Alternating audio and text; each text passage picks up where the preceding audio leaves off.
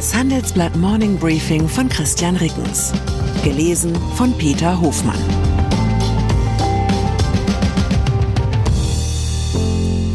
Guten Morgen allerseits. Heute ist Donnerstag, der 7. September. Und das sind unsere Themen.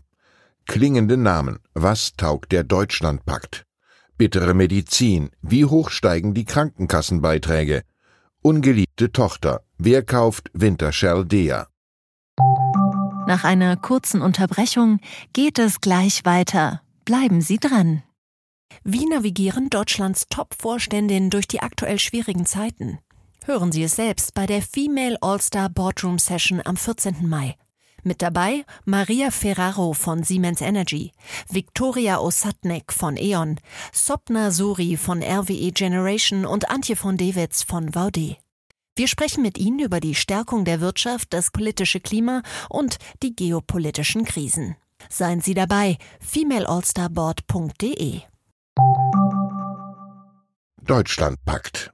Im Namen ausdenken ist die Ampelkoalition Weltmarktführer. Da gibt es den Doppelbums und die Zeitenwende, die neue Deutschlandgeschwindigkeit und das Wachstumschancengesetz und seit gestern auch den von Olaf Scholz im Bundestag ausgerufenen Deutschlandpakt.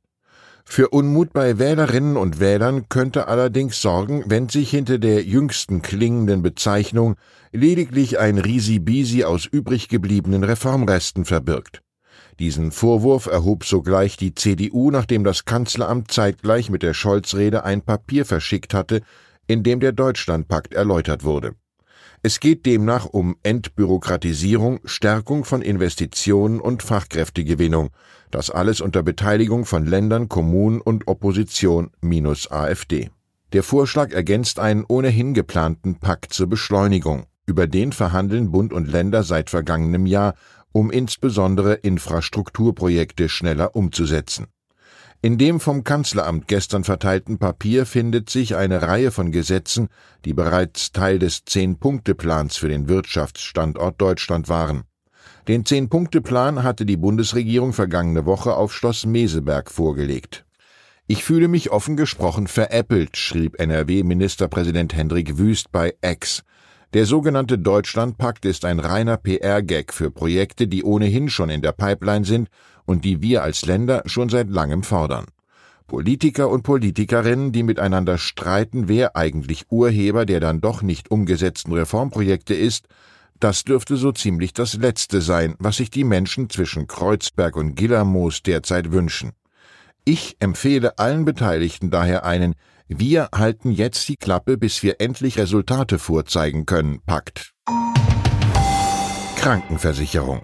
Während die Bundesregierung über Entlastungen für Unternehmen und Bürger diskutiert, droht denen schon der nächste Kostenschock. Grund ist ein Milliardendefizit in der gesetzlichen Krankenversicherung, das sich für das kommende Jahr abzeichnet. Das Defizit könnte sich eher am oberen als am unteren Ende der befürchteten Skala bewegen, warnt die Vorständin des Dachverbands der Betriebskrankenkassen Anne Klemm gegenüber dem Handelsblatt. Dafür könnten unter anderem die Kosten für diverse Reformen von Gesundheitsminister Karl Lauterbach sorgen, etwa für die Notfallversorgung und Kliniken. Bislang gehen die Krankenkassen von einer Lücke zwischen 3,5 und 7 Milliarden Euro im Jahr 2024 aus. Ich befürchte, dass wir dann eher bei 7 Milliarden Euro herauskommen werden, sagt Vorständin Klemm nun. Das bedeutet, dass der Zusatzbeitrag für gesetzliche Krankenversicherte ohne politische Maßnahmen wohl um weitere 0,2 bis 0,4 Prozentpunkte steigen müsste. Bereits in diesem Jahr kletterte der durchschnittliche Zusatzbeitrag auf 1,6 Prozent des Bruttomonatslohns. Hinzu kommt der allgemeine Beitragssatz von 14,6 Prozent. Die Last teilen sich Arbeitnehmer und Arbeitgeber. Wir befinden uns an einem Kipppunkt der Akzeptanz für das System, warnt Klemm. Die Versicherten werden bei steigenden Beiträgen und wachsender Unzufriedenheit mit der Versorgung hinterfragen, wofür sie eigentlich mehr Geld zahlen. Ölpreis. Teurer wird derzeit auch das Öl. Der Preis für Brandöl ist am Dienstag erstmals in diesem Jahr über die Marke von 90 Dollar pro Barrel gestiegen. Auch am Mittwochnachmittag lag er darüber. Zuvor hatte Saudi-Arabien verkündigt, seine freiwilligen Förderkürzungen in Höhe von einer Million Barrel pro Tag bis zum Ende des Jahres zu verlängern. Zeitgleich kündigte Russland an, seine Ölexporte ebenfalls bis Jahresende weiterhin um 300.000 Barrel pro Tag zu kappen. Von welchen fünf Faktoren es abhängt, wie sich der Ölpreis weiterentwickelt, erläutert Ihnen unsere Rohstoffexpertin Judith Henke heute im Handelsblatt.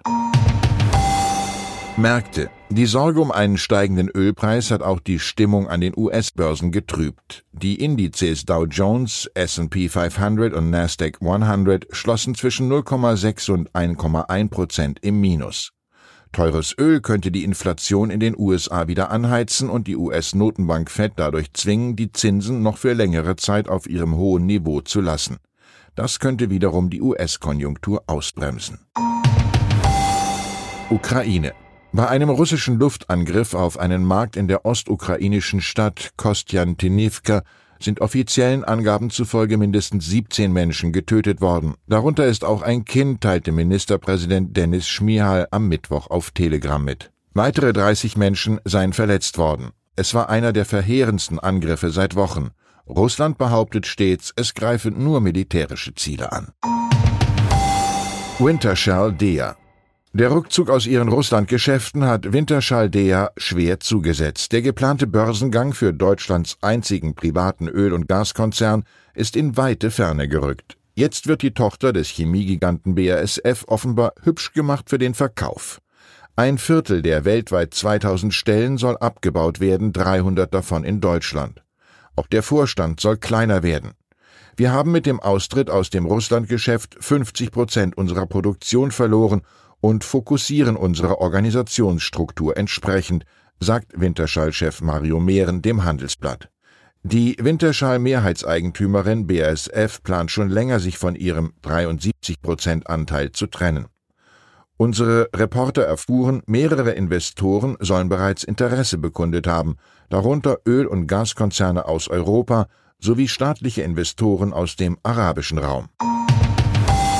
Am 20. Oktober erscheint das erste Studioalbum der Rolling Stones ohne den verstorbenen Schlagzeuger Charlie Watts.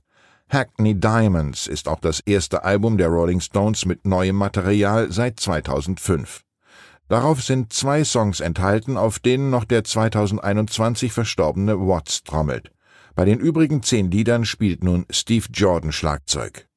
Gestern hat die Band ihr Werk in London vorgestellt und ich habe aus der Berichterstattung gelernt, Hackney Diamonds ist angeblich ein Slang-Ausdruck für auf der Straße herumliegende Glasscherben. Wohl eine Reminiszenz an die Zeit, als der Ostlondoner Stadtteil noch von Ganoven statt Hipstern dominiert wurde. Ich wünsche Ihnen einen Tag, an dem Sie Satisfaktion erlangen. Herzliche Grüße, Ihr Christian Rickens. Zur aktuellen Lage in der Ukraine, wie der Westen der Ukraine jetzt effektiv helfen kann. Die Meldungen zu den Aussichten der ukrainischen Gegenoffensive waren zuletzt widersprüchlich. Ein Militärstratege erklärt nun, was der Westen tun müsste, um die Ukraine besser zu unterstützen. Russlands Verbündeter Armenien will Militärmanöver mit den USA abhalten.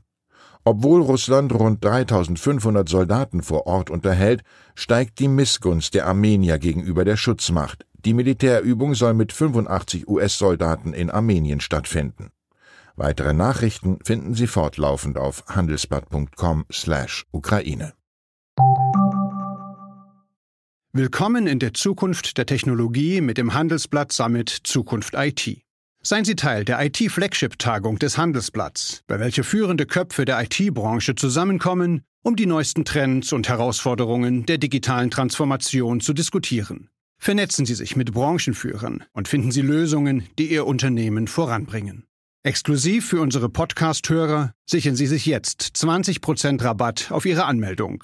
Besuchen Sie zukunft-it.jetzt und verwenden Sie den Vorteilscode Podcast.